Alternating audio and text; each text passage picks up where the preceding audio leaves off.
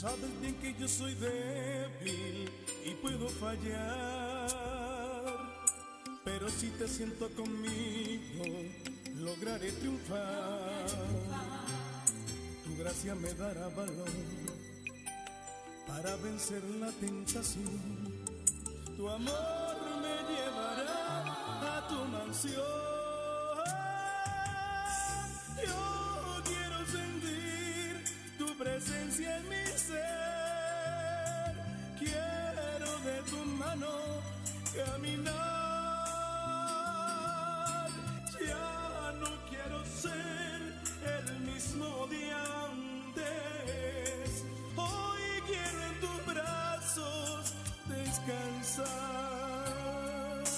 yo quiero sentir tu presencia en mi ser. Quiero de tu mano caminar. Ya no quiero ser el mismo.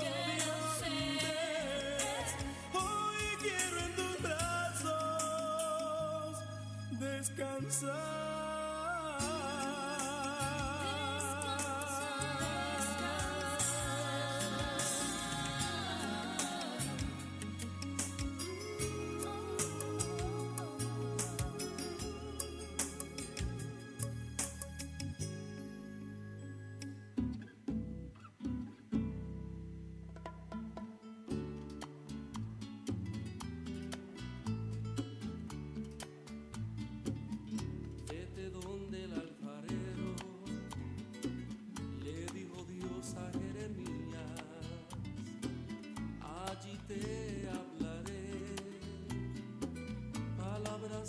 sabiduría.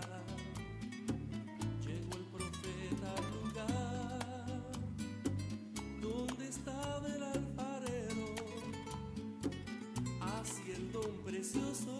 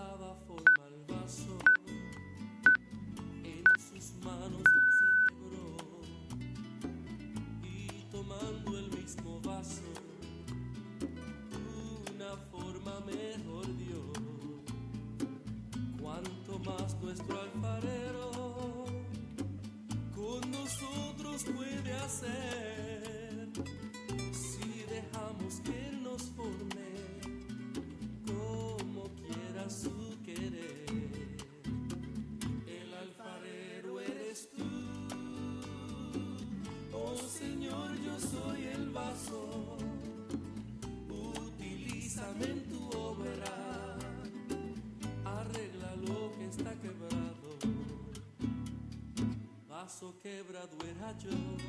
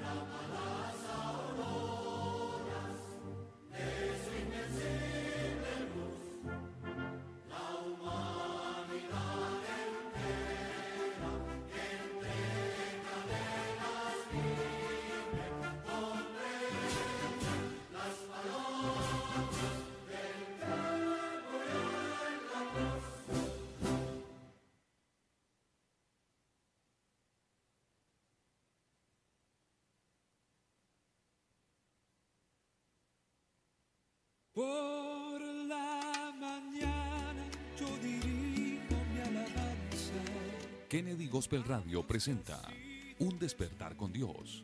Inicia cada día con palabra, música y una reflexión bíblica. Un despertar con Dios. Dirige el pastor Carlos Hoyos. Bienvenidos.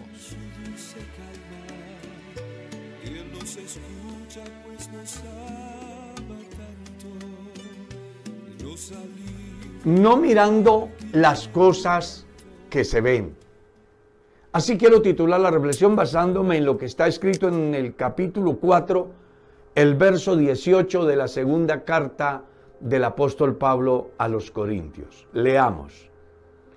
No mirando nosotros las cosas que se ven, sino las que no se ven. Pues las cosas que se ven son temporales, pero las que no se ven son eternas.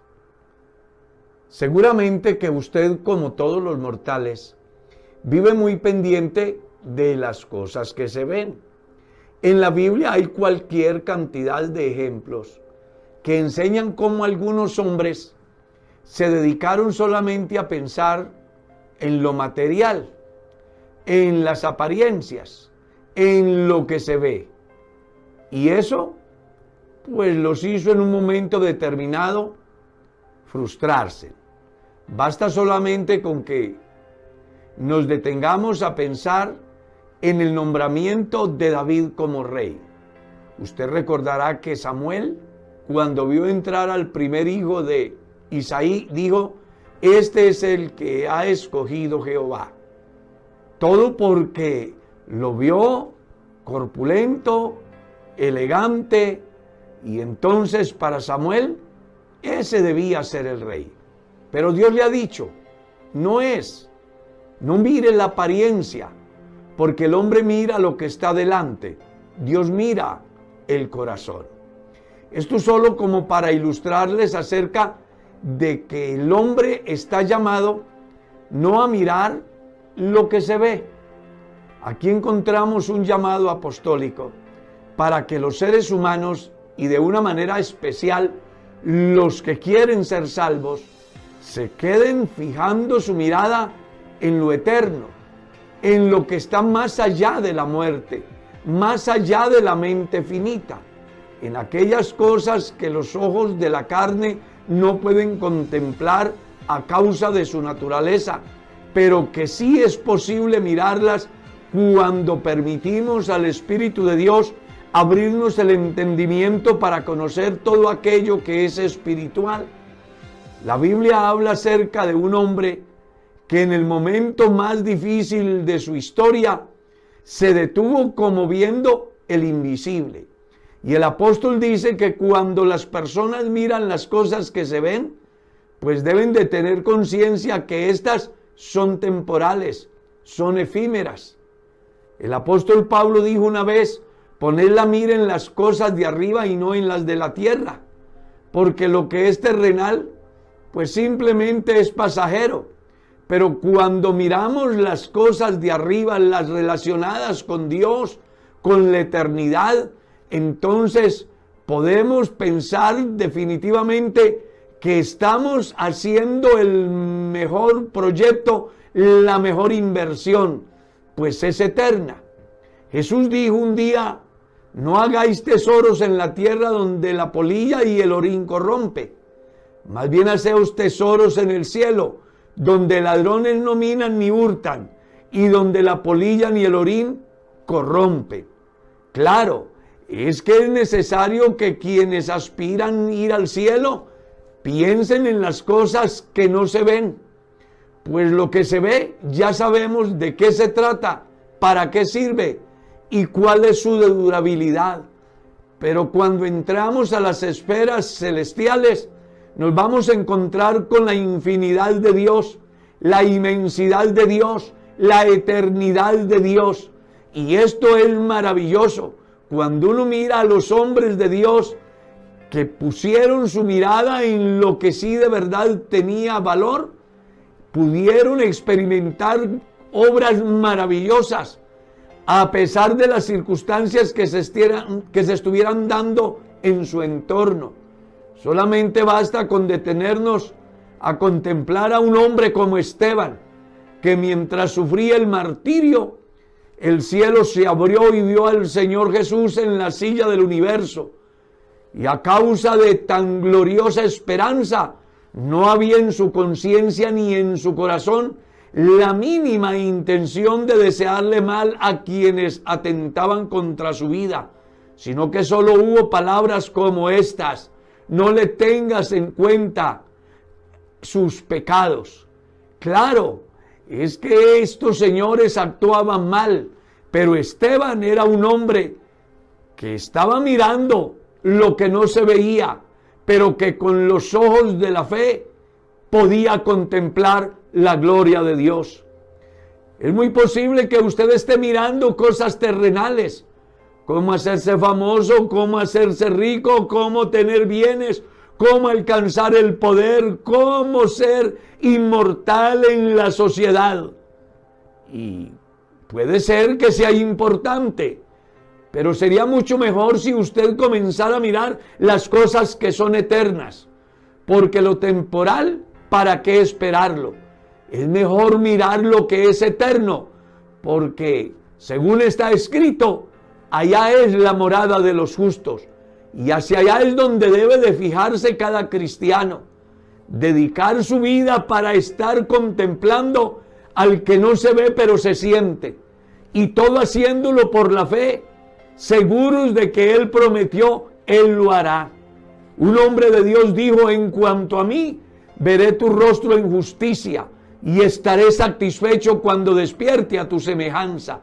La máxima esperanza del cristiano no es en lo terrenal, sino en lo eterno.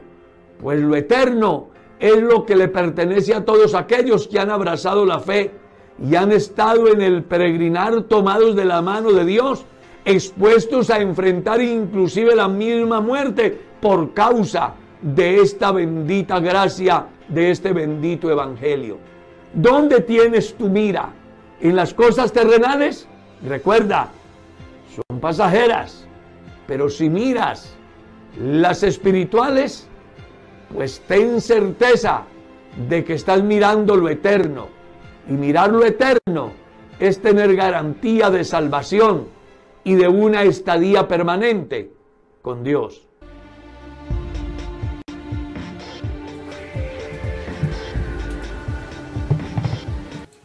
Hermanos y amigos, Dios les bendiga. ¿Cómo amanecieron?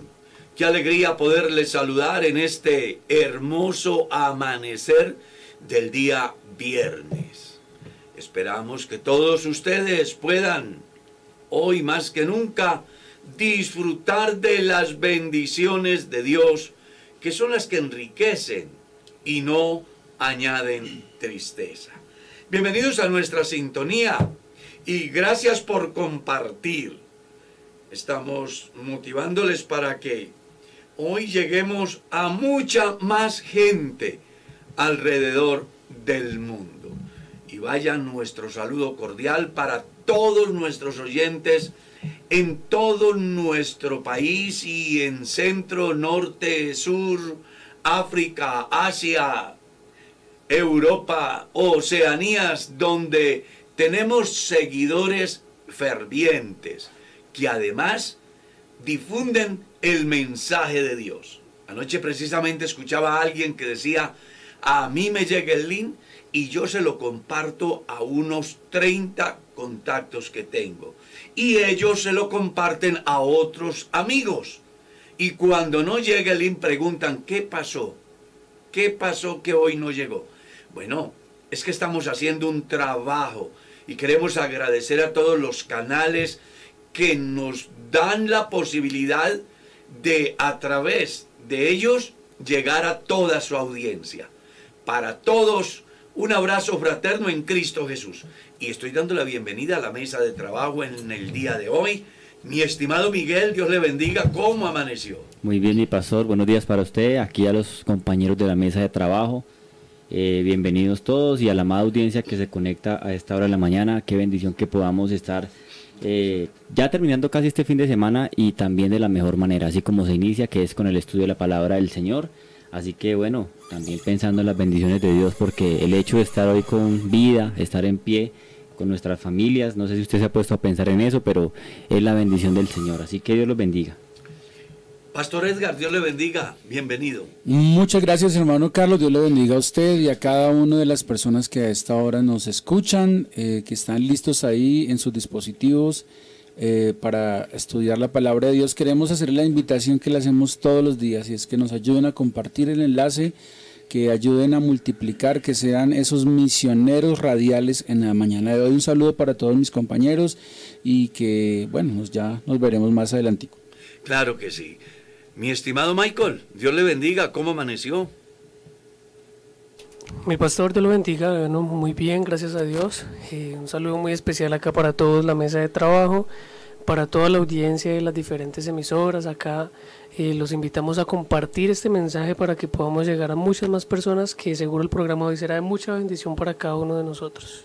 Sí, señor. Mi estimado Felipe, Dios lo bendiga. Hermano Carlitos, Dios lo bendiga. Qué bendición poder estar aquí esta mañana compartiendo con, con usted, con nuestros oyentes y con los hermanos aquí en la mesa de trabajo, eh, pendientes de lo que va a pasar hoy, de lo que el Señor nos va a enseñar, a la expectativa de poder aprender algo nuevo hoy para ponerlo en práctica. Así que Dios les bendiga a todos. Mi estimado David, Dios lo bendiga. ¿Cómo Amén. amaneció? Amén, pastor, muy bien. Gracias a Dios con la bendición de Dios. Un día más para adquirir ese conocimiento, la palabra de Dios y a todos aquellos eh, oyentes. Ustedes también hacen parte de este, de este bonita labor, mucho más importante que la que nosotros hacemos. Así que si yo tengo 100 contactos, 200 contactos, a todas esas personas les va a llegar esta bonita palabra. Si usted tiene muchos más que yo, los que yo tengo, a todos ellos, solamente con hacer un clic, podemos compartir este lindo mensaje. Muchas En mi gracias. caso personal ya se lo he compartido por lo menos a 50 mil personas. Sí, en mi caso también ya compartí. Sí, hay que compartir, porque ha llegado el momento de compartir la palabra de Dios. Por aquí, Elkin Michael Posada dice, yo comparto a muchos de mis contactos y grupos del Face y al WhatsApp. Bueno, felicitaciones a nuestro fiel seguidor y misionero virtual. Démosles ese nombre, misioneros virtuales. ¿Qué dice Pastor Edgar? Sí, claro que sí, creo Son que sí, señor. misioneros virtuales. Claro, sí, señor. Sí, donde no llegue el misionero, donde no llegue el evangelista, llega el, El enlace. el enlace, Mm. ¿cierto? Es que esa es, la voz de- esa es la labor del misionero, llegar donde no nadie más llega. Exactamente. Y lo lindo es que estamos en un tiempo que las personas en aras de la famosa seguridad se encierran en apartamentos, ¿no? ¿Y quién ingresa a una torre de esas? Nadie. Pero con un clic llegamos. Sí, señor. Así que vamos entonces con el estudio de la palabra de Dios. Génesis capítulo 46. Vamos a leer del verso 8 a terminar dicho capítulo, mi estimado Edgar. Bueno, dice la palabra de Dios desde el versículo 8. Y estos son los nombres de los hijos de Israel que entraron en Egipto. Jacob y sus hijos. Rubén, el primogénito de Jacob. Y los hijos de Rubén. Hanoc, Falú, Hezrón y Carmi. Y los hijos de Simeón. Gemuel, Jamín, Ohat, Jaquín, Soar y Saúl, hijo de la cananea. Los hijos de Leví, Gerson, Coat, Merari, los hijos de Judá, Er, Onán, Selah, Fares y Sara. Mas Er y Onán murieron en la tierra de Canaán. Y los hijos de, Fare- de Fares fueron Gerson y Jamul.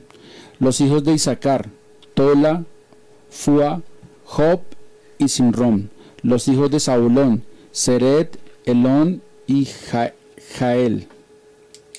Esos fueron los hijos de Lea, los que dio a luz a Jacob y además su hija Dina. Treinta y tres las personas, todas de los hijos e hijas. Los hijos de Gad, Sifión, Hagí, Esbón, Suni, Eri, Orodi y Areli. Y los hijos de Aser, Imna, Isua, Isui, Bería, y será hermana de ellos. Los hijos de Bería, Eber y Malquiel. Esos fueron los hijos de Silpa, la que Labán dio a su hija Lea, y dio a luz estos a Jacob por todas diecisiete personas. Los hijos de Raquel, mujer de Jacob, José y Benjamín, y nacieron a José en la tierra de Egipto Manasés y Efraín, los que le dio a luz a Senat, hija de Potifera, sacerdote de On. Los hijos de Benjamín fueron Bela, Bequer, Asbel, Gerá, Naamán, Ei, Ros, Mupin, Jupin y Ard. Esos fueron los hijos de Raquel que nacieron a Jacob por todas catorce personas. Los hijos de Dan, Husín, y los hijos de Neftalí, Jezael, Uní, Jezer, Silem. Esos fueron los hijos de Bila, la que dio Labán a Raquel, su hija, y dio a luz estos a Jacob, por todas siete personas. Todas las personas que vinieron con Jacob, a Egipto, procedente de los lomos sin las mujeres de los hijos de Jacob, todas las personas fueron sesenta y seis. Y los hijos de José que le nacieron en Egipto, dos personas, todas las personas en la casa de Jacob que entraron en Egipto fueron setenta. Y envió Jacob a Judá delante de sí a José para que le viniese a ver en Gosén. Y llegando a la tierra de Gosén, José anunció su carro, perdón, José unció su carro y vino a recibir a Israel su padre en Gosén. Y se manifestó a él y se echó sobre su cuello y lloró sobre su cuello largamente. Entonces Israel dio a José, dijo a José, muera yo ahora que he visto tu rostro y sé que aún vives. Y José dijo a sus hermanos y a la casa de su padre, subiré y lo haré saber a Faraón, y le diré, mis hermanos y la casa de mi padre que estaban en la tierra de Canaán han venido sobre mí. Y los hombres son pastores de ovejas, porque son hombres ganaderos, y han traído sus ovejas y sus vacas y todo lo que tenían. Y cuando Faraón os llame y dijere cuál es vuestro oficio, entonces diréis, hombres de ganadería han sido tus siervos desde nuestra juventud hasta ahora. Y nosotros y nuestros padres, a fin de que moréis en la tierra de Gosén, para, porque para los egipcios abominación todo pastor, es abominación todo pastor de ovejas. Tremendo. Acabamos de encontrar un pasaje que no sé si usted le habrá encontrado sentido, pero vamos a buscar de que le encontremos un buen sentido. Comencemos diciendo la importancia de las genealogías. Amén. Resulta que las genealogías tienen una finalidad y es mostrar de dónde viene determinada persona. Y en razón a ello, pues se va a destacar dentro de la sociedad donde vive. ¿Sí?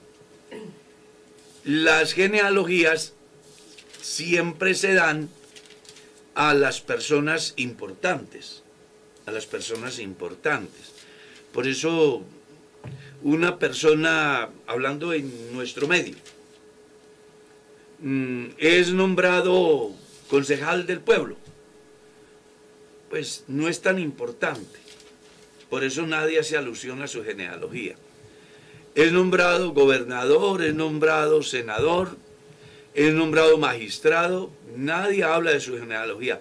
Pero cuando se trata del que queda como presidente, entonces ahí sí dicen, es hijo de doña Julana o de don Julano y estudió en XY Centro y es especializado en X, Y o C. Porque a las personas a quienes se les menciona en su genealogía, pues eh, son figuras que representan mucho en la sociedad donde van a vivir. Y hay unos ejemplos bien interesantes como los que menciona el evangelista Mateo, por ejemplo, en su capítulo 1. Si ustedes miran Génesis, perdón, San Mateo capítulo 1, van a descubrir la genealogía de Jesús de una manera ascendente, es decir, porque Jesús es el rey. Claro, es que es el cumplimiento de la promesa, es el heredero al trono de David y por eso es hijo de David.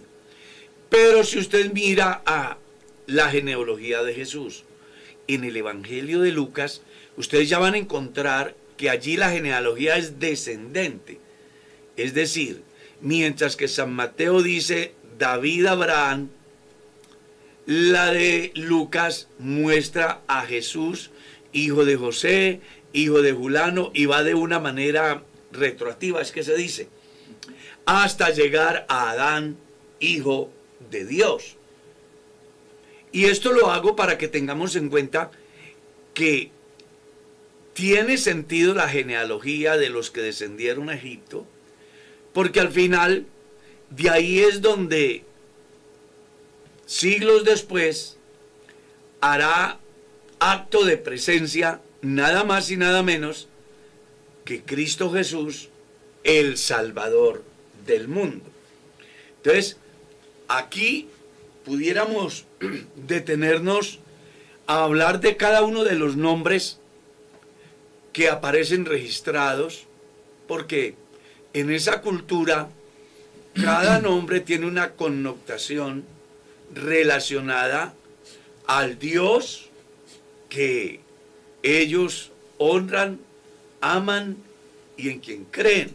Cada uno de los nombres. Inclusive usted recordará que cada vez que las mujeres de Jacob tuvieron hijo, dijeron por qué.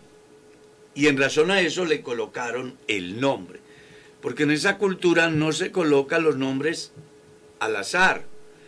Le colocan por una causa, porque hay una razón, hay un motivo.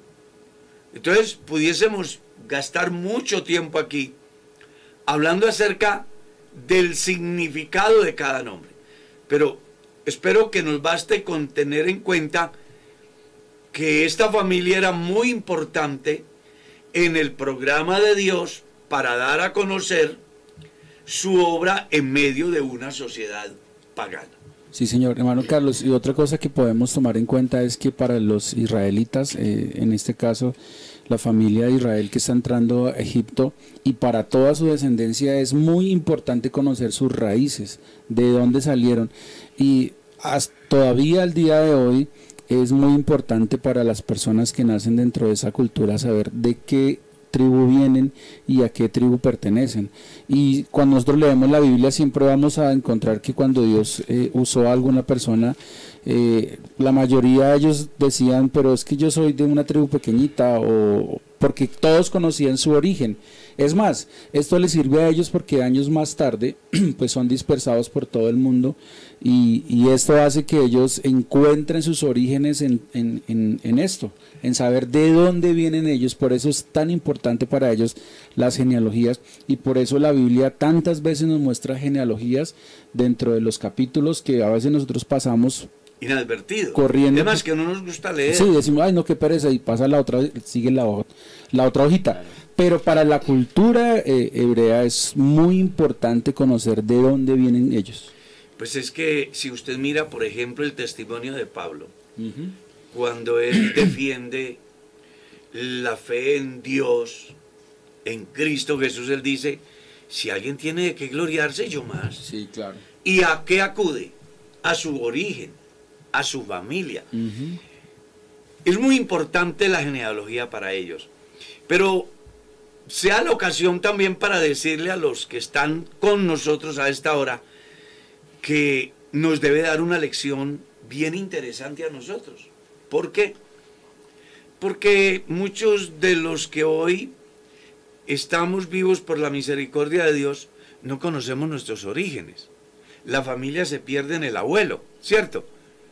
Venga, no, pues yo solamente me acuerdo de mi abuelo, pero no sabe la historia de el papá del abuelo o del abuelo o del abuelo del abuelo.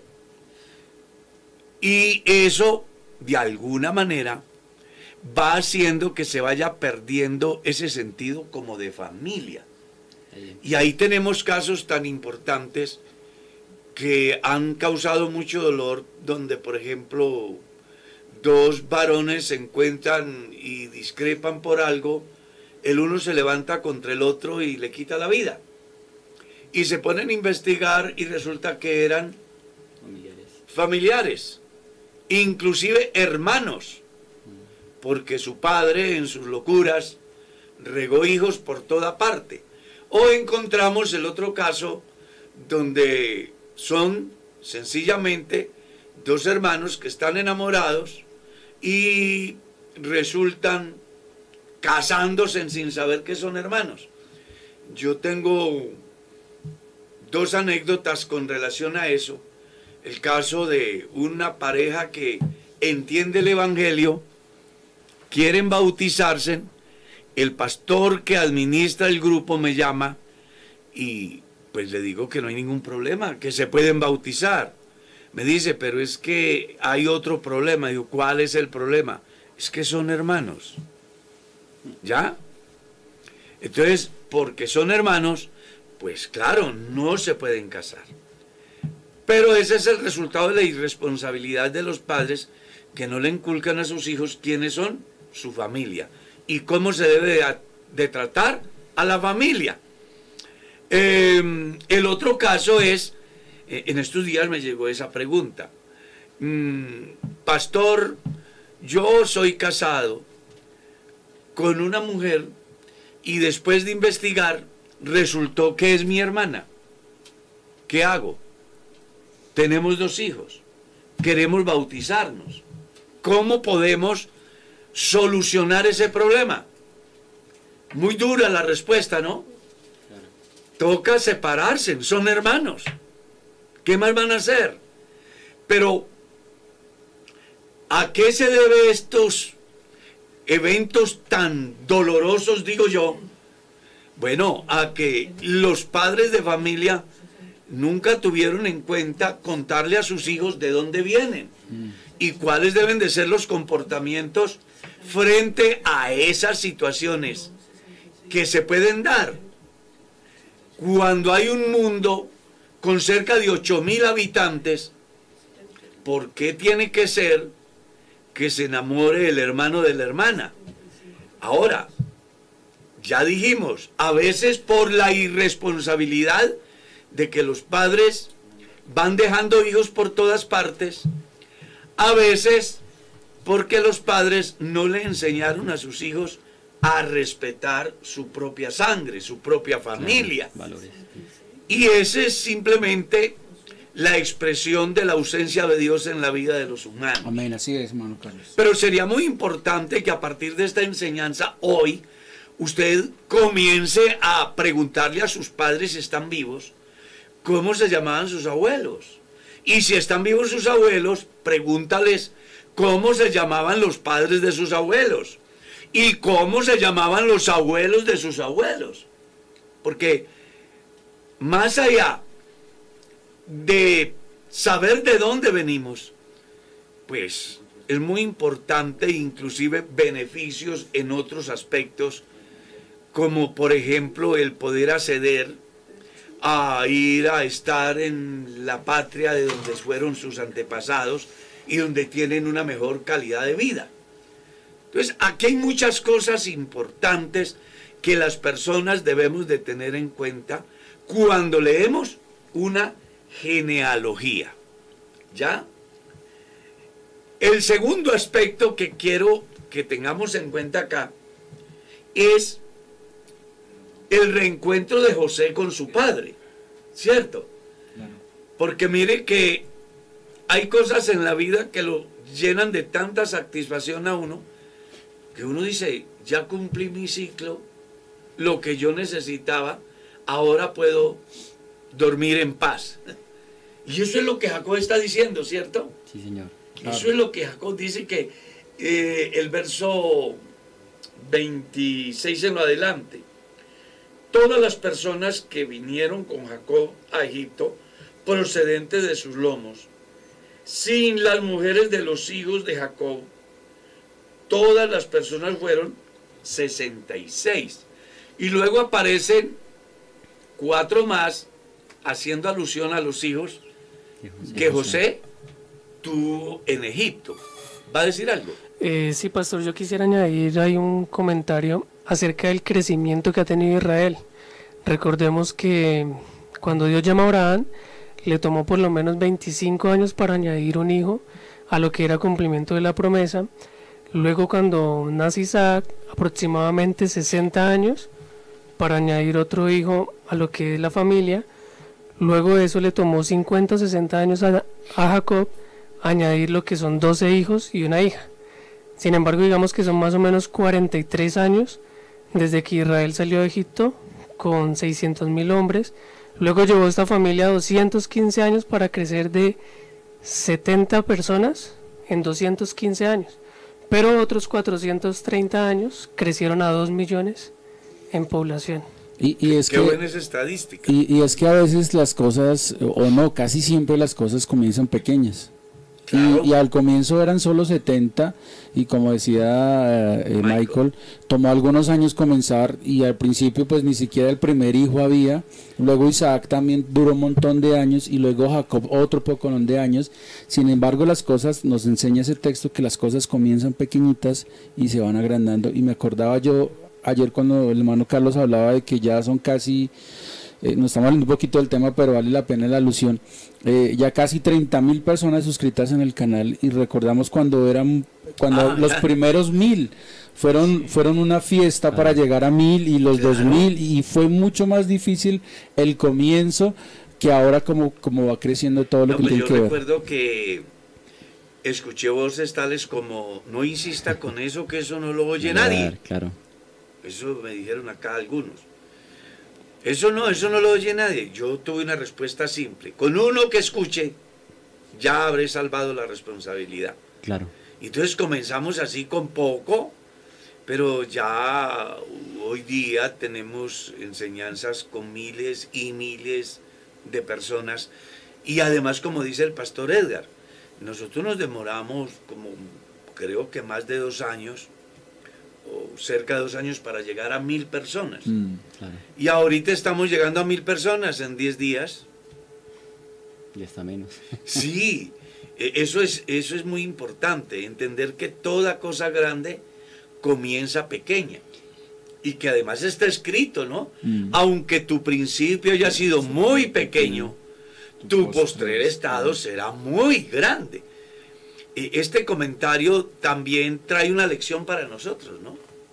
Y no solo para nosotros, sino para las personas que tienen proyectos importantes, pero que a veces los ven inalcanzables porque tienen unas limitantes y están, como dicen, en un pequeño semillero, desconociendo que cuando las cosas se hacen bien hechas, Dios prospera, Dios bendice. Amén, así es. ¿Cómo comenzó la iglesia en Colombia, por ejemplo? Con un caballero escuchando el Evangelio en una mina de carbón. ¿Y cuántos creyentes tiene la iglesia hoy en Colombia? Estaba escuchando en el encuentro ministerial que este año, con la ayuda de Dios, vamos a llegar al pastor, a la iglesia 5000 o al pastor 5000. Y eso ya es mucho. Claro. Es que 5000 son 5000. Claro. Pero todo comenzó pequeño. Cuando yo ingresé al ministerio, fui el pastor 504. Y ya hay 5000. Mm. O sea que yo he vivido más de la mitad de la historia de la iglesia. Claro. Eh, Es, entonces uno sí debe de tener en cuenta en todos los aspectos Sí. ya sea empresariales, ya sea familiares, ya sea espirituales, debe de tener claro que aunque nuestro principio sea pequeño, en Dios tenemos la posibilidad de crecer, Amén. de crecer. Yo conocí una pareja que pasaron 14 años y no tenían hijos. Y un día Dios, después de 14 años, les da un hijo. Y luego se viene el otro. Y entonces digo, venga, ¿qué está pasando aquí? bueno, es que con Dios es así. El pueblo de Israel llegó muy pequeño a Egipto.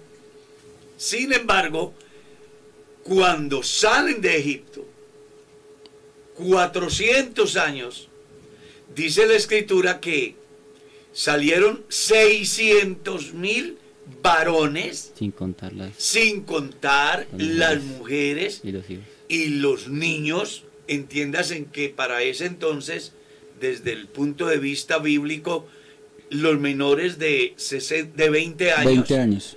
no contaban en el campo de Militar. adultos que fueran enumerados por los líderes de su tiempo.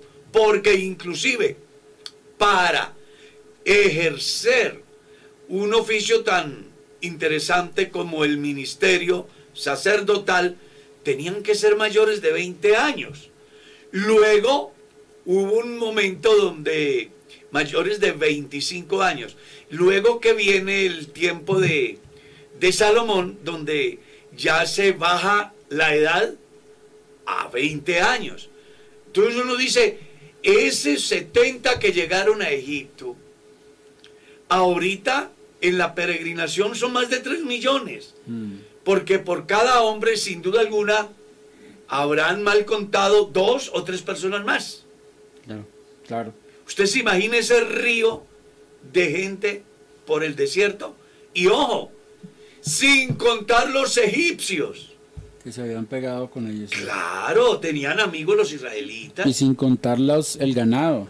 Eso, eso era una cosa Sí. descomunal. Claro. Ahí es donde uno ve que cuando Dios tiene un proyecto, lo saca adelante contra todo pronóstico. Claro. No es fácil sobrevivir 600 mil hombres sin contar mujeres y niños y sin contar extranjeros y sin contar ganado que ellos llevaban en la peregrinación. Claro. ¿Cómo proveer para todos ellos? Claro. Pero es que Dios es el Dios de la provisión. Claro, es que estaba pensando en eso, pastor, porque aparte que todo eh, comienzo tiene un, un comienzo pequeño, eh, también es de cosas imposibles, ¿no? Porque Abraham nunca se llegó a imaginar que en la condición que él estaba, con la edad que él tenía y con la esposa que era estéril, era imposible que una descendencia naciera, ¿no? Eh, dice la palabra que él creyó en esperanza contra esperanza, porque en realidad uno se desmotiva al ver las condiciones de él Pues imagínense, yo viejito. Y que le diga y que le digan no va a tener una descendencia eh, No, grande. pues es que Dios los saca al patio de la casa. Eso, eso me hace pensar que Dios trabaja en las cosas imposibles, ¿no? Porque me acuerdo también la historia de, de Job, cuando pierde todo, y yo creo que Job pensó, dijo, no, ya este es mi fin, Pero no es voy que- a tener nada más, pero Dios le dio el doble de lo que él había tenido antes. Pero es que no es solo Abraham, hermano Carlos. A mí siempre me ha parecido increíble y yo siempre digo que Dios tiene un sentido del humor tremendo porque es que Dios levanta una nación, una multitud, dice que como arena del mar, en medio de una cantidad de mujeres estériles. Claro, Sara estéril, eh, Raquel estéril, eh, la esposa de... Se me olvidó ahorita todos. Bueno, todas las mujeres... Rebeca. Rebeca estéril, cada una de ellas tenía un problema de Una esterilidad. limitante Claro. imposible de superar. Y era increíble cómo, cómo Dios promete eso y sabiendo que las esposas que ellos iban a tener eran mujeres estériles. O sea, Dios siempre eh, va Claro. contra todo pronóstico. Algo así como que si lo aplicamos hoy, pensemos en algo que no podemos realizar, que Eso, no podemos alcanzar, eso. que desde todo punto de vista humano es Imposible. imposible. Eso. Y saber que mientras yo estoy mirando eso, Dios está diciendo, voy a hacer esto, voy a hacer lo otro. Así es. Eh, usted recordará, hay un caso bien interesante en, en el Éxodo, cuando Moisés se declara incapacitado para llevar a cabo el proyecto de Dios, ¿qué es lo que Dios le dice? ¿Habrá algo Imposible imposible para Dios. para Dios? claro.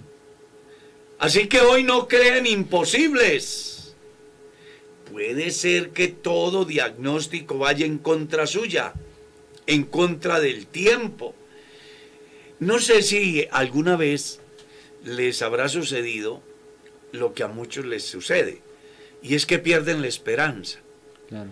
Yo me he encontrado con personas que atiendo todos los días, que siendo jóvenes, yo he atendido en mi oficina personas con 20 años, 30 años, 25 años, diciéndome, yo no veo futuro, no tengo esperanza, mi vida está arruinada, ya no hay posibilidad. Y uno dice, venga, y con 25 años, Sí, sí, sí.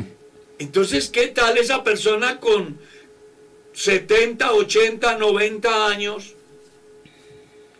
y recibir un mensaje que va a ser padre de multitudes. Venga, aquí Dios le da una lección muy importante a todos aquellos que viven una vida de incertidumbre, que no ven esperanza. En Dios siempre hay esperanza. Él es la resurrección y la vida. Así que hoy hay un llamado a los cristianos a que tengamos esperanza en Dios, a que nos quitemos el problema de la aflicción que hace que perdamos como todo sueño, toda visión. Yo, yo precisamente he tratado gente que, que me dicen, pastor, yo, yo veo que no tiene sentido mi vida. He pensado en el suicidio. Yo no miro un potencial ahí.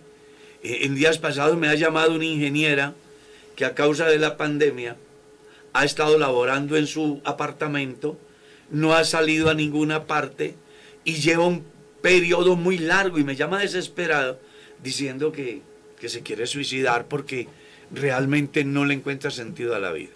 Y uno dice, una persona joven, inteligente, con un proyecto bien importante, bien ubicado laboralmente, porque él me decía, yo estoy muy bien ubicado laboralmente, pero estoy sin salida, no sé qué hacer, el mundo se me cierra, no tengo realmente motivos para vivir.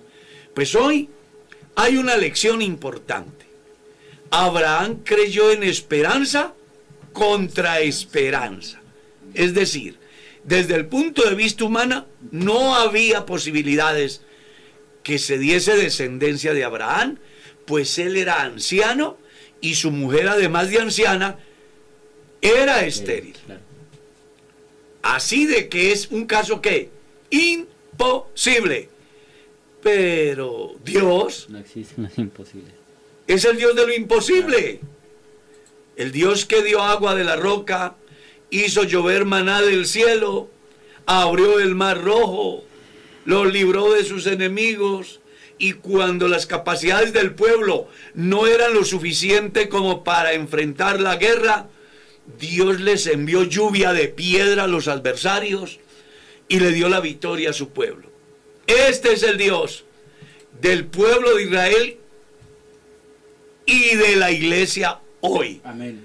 Porque entre otras cosas, está escrito en el libro de Malaquías, porque yo Jehová no cambio. Y está escrito en la carta a los hebreos, Jesucristo es el mismo Ayer, ayer, hoy, hoy y por los siglos. amén.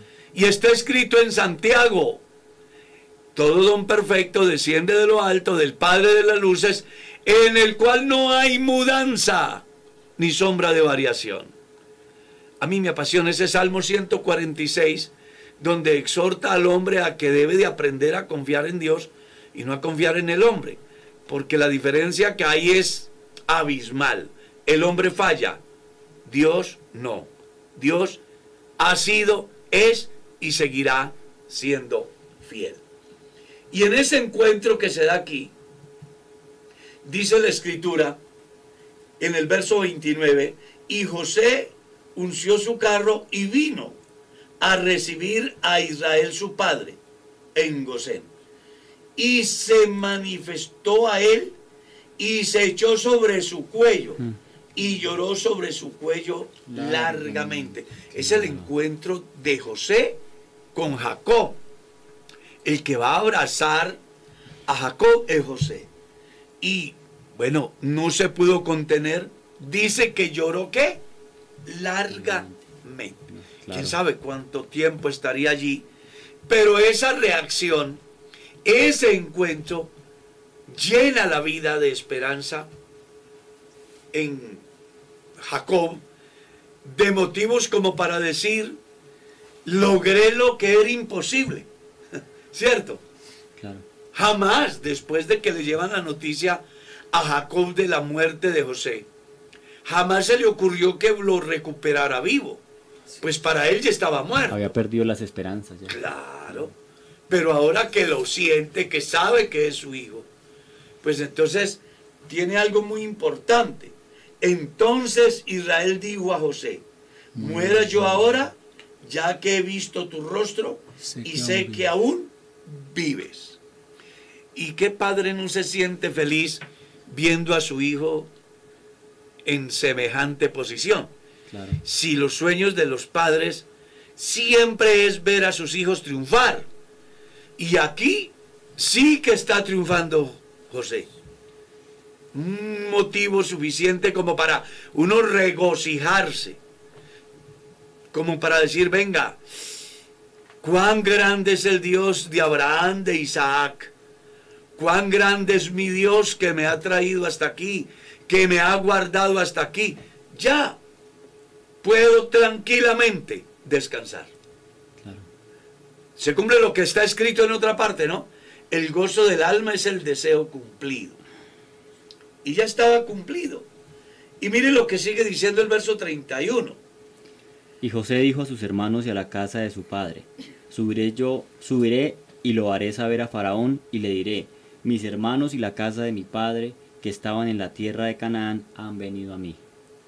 Y los hombres son pastores de ovejas, porque son hombres ganaderos, y han traído sus ovejas y sus vacas y todo lo que tenían. Y cuando Faraón os llamare y dijere, ¿cuál es vuestro oficio?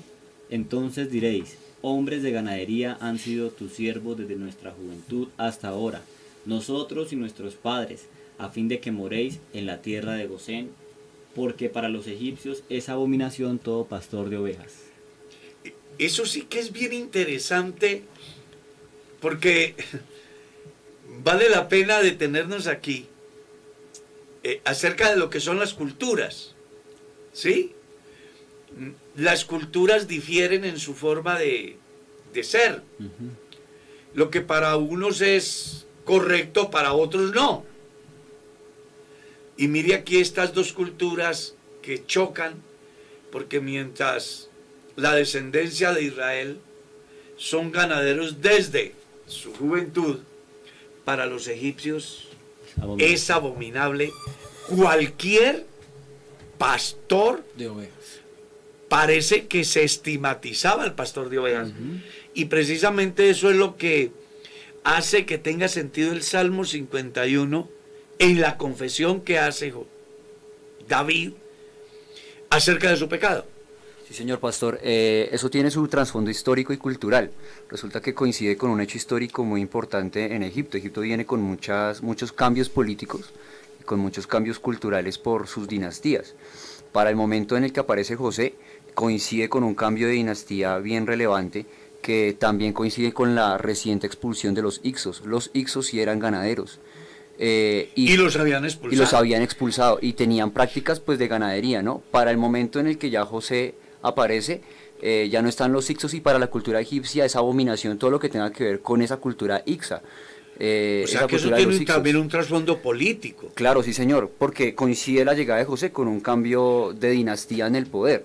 Entonces por eso ellos son un poco más condescendientes con los hebreos, siempre y cuando pues hagan sus, y por eso les dan la tierra de Gosén, para que hagan sus labores de... Que no de estén en sí. Mm. Ahora, Egipto sí tenía ganado, lo que no tenía era pastores, porque Egipto tenía, eh, su industria era más agrónoma, entonces, agricultura, exactamente, entonces el ganado lo que hacía era comerse esos, eh, la agricultura, ¿no? Entonces por eso tenían lugares destinados únicamente para tener ovejas, para tener de las ovejas solamente la lana.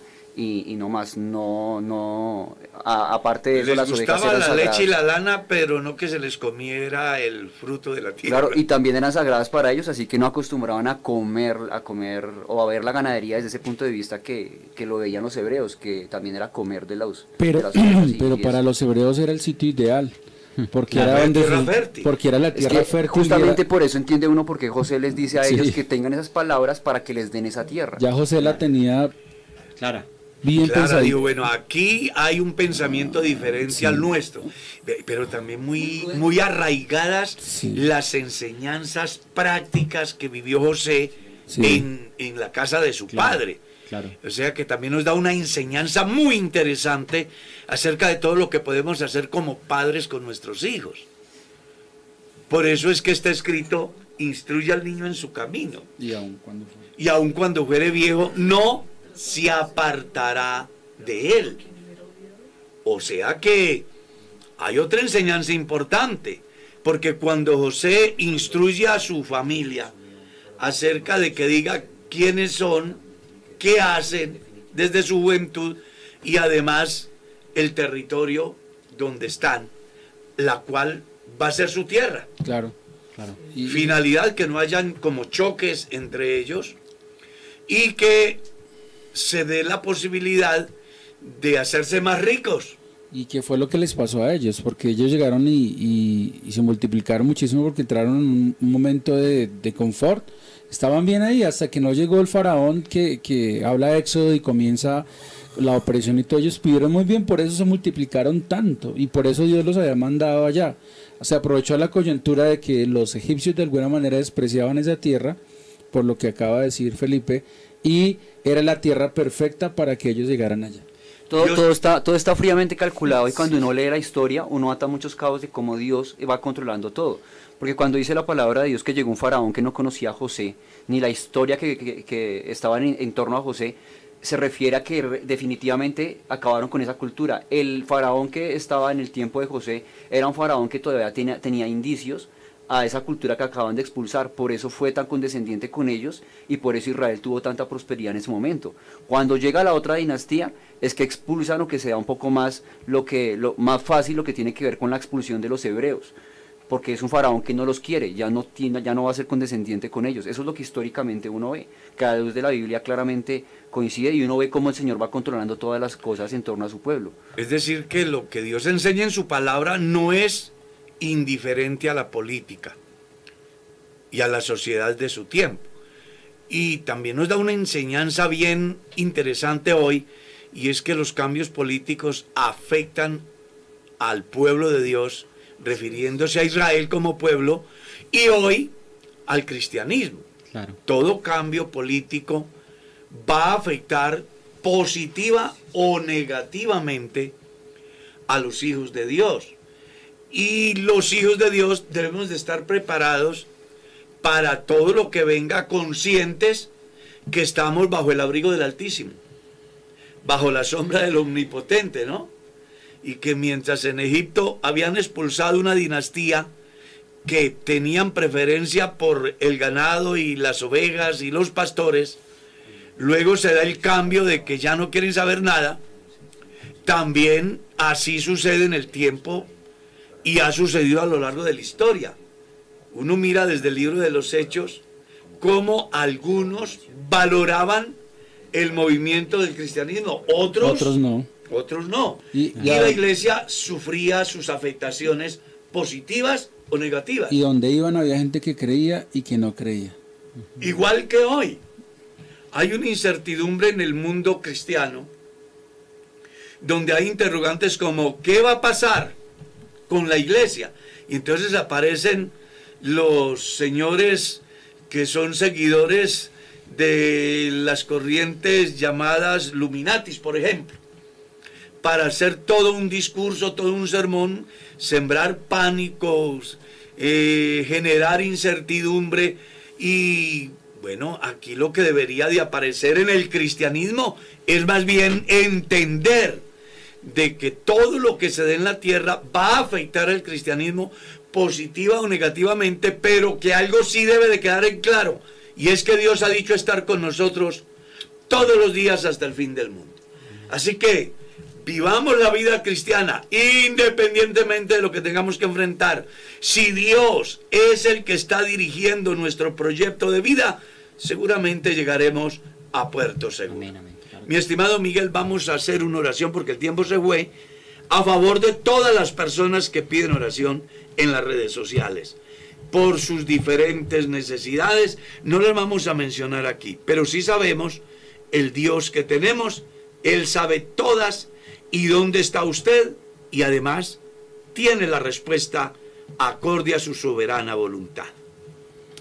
Oremos, soberano Señor, en esta mañana nos presentamos una vez más delante de tu presencia, Señor. Aquí estamos, Señor, tus hijos. Dios mío, presentando nuestras necesidades, nuestros problemas, inconvenientes del día a día, Señor, malas noticias que llegan, Señor. a nuestra salud, economía, familia, Señor, decisiones. Hoy solamente suplicamos por tu misericordia, Dios, por los enfermos, los que están en cama, Dios, en hospitales. Dios mío, que tengas misericordia de cada uno de ellos, fortaléceles, Señor, allí donde se encuentran. Tráeles esperanza a sus vidas, Señor. También pedimos, Dios mío, por las personas que seguramente se encuentran padeciendo porque no tienen trabajo, no hay economía en sus casas, porque se encuentran desesperados, Señor.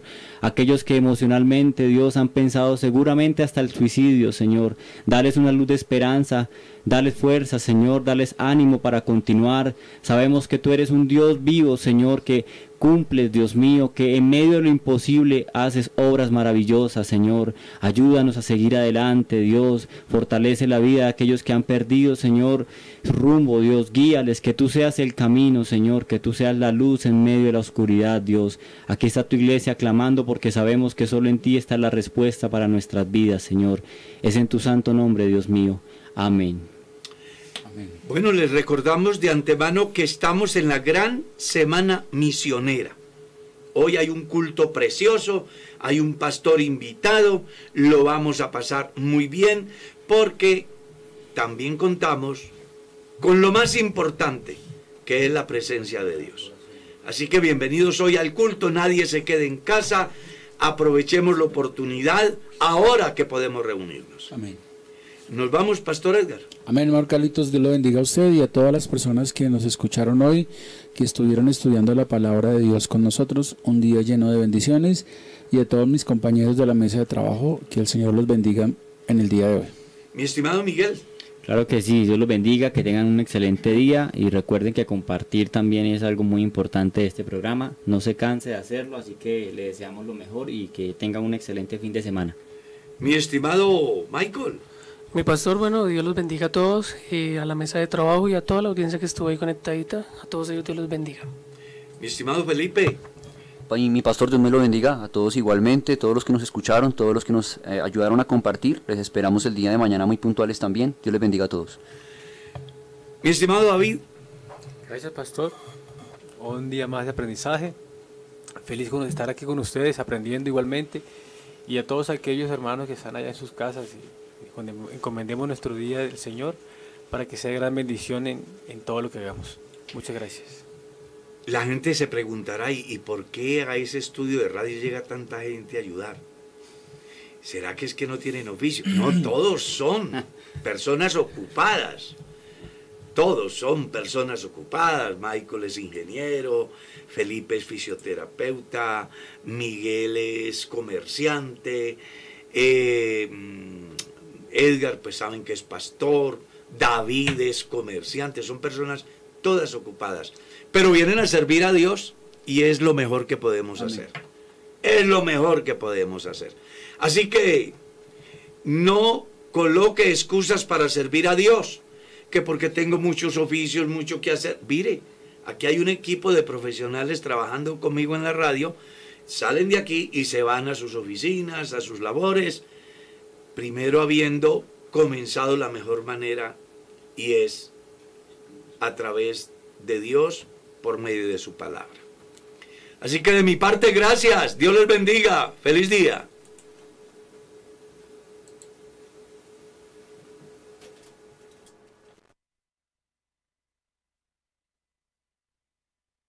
Con Dios. Inicia cada día con palabra, música y una